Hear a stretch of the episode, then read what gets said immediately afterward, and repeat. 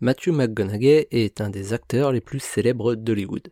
L'acteur est apparu dans de nombreux films comme Interstellar, Dallas Buyer Club ou Le Loup de Wall Street, pour ne citer que les plus connus. Mais avant de se hisser parmi les acteurs les plus talentueux et les plus célèbres d'Hollywood, Matthew était surtout connu pour tourner dans toutes les comédies romantiques à l'eau de rose du moment. Un mariage trop parfait, comment se faire larguer en 10 leçons ou encore Playboy à saisir. C'est génial pour payer les factures, mais pas de quoi se faire une street cred ou remporter un Oscar à Hollywood.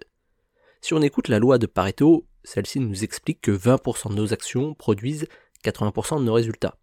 Ça signifie qu'on doit se concentrer sur les quelques actions qui apportent un maximum de bénéfices. Et les comédies romantiques rapportaient un maximum de flouze à Matthew. S'il avait écouté la loi de Pareto, il aurait dû s'en contenter, aligner les comédies romantiques et encaisser le cash le reste de sa vie sauf qu'il avait un autre type de carrière en tête, une carrière plus prestigieuse et des rôles plus costauds. Pour se refaire une image, il a donc commencé par refuser la plupart des rôles de comédie romantique qu'on lui envoyait, avec l'échec de plusieurs millions qui accompagnaient les rôles bien entendu. Et il a pris le risque de disparaître des écrans et de ne pas travailler pendant plusieurs années.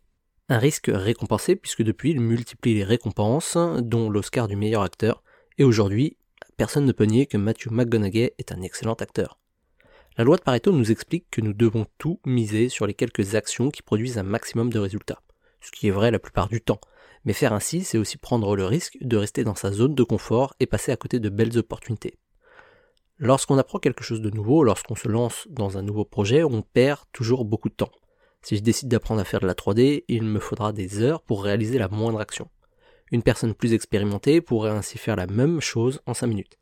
Si je décide en 2023 de me lancer sur YouTube, il me faudra des jours pour produire une vidéo correcte, quand un YouTuber expérimenté peut créer une vidéo en moitié moins de temps.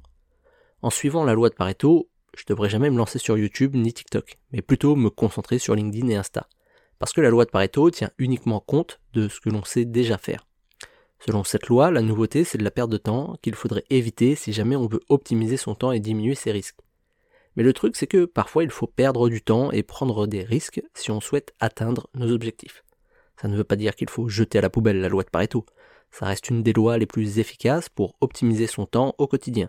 Mais dans certains cas, perdre du temps aujourd'hui permet d'en gagner demain.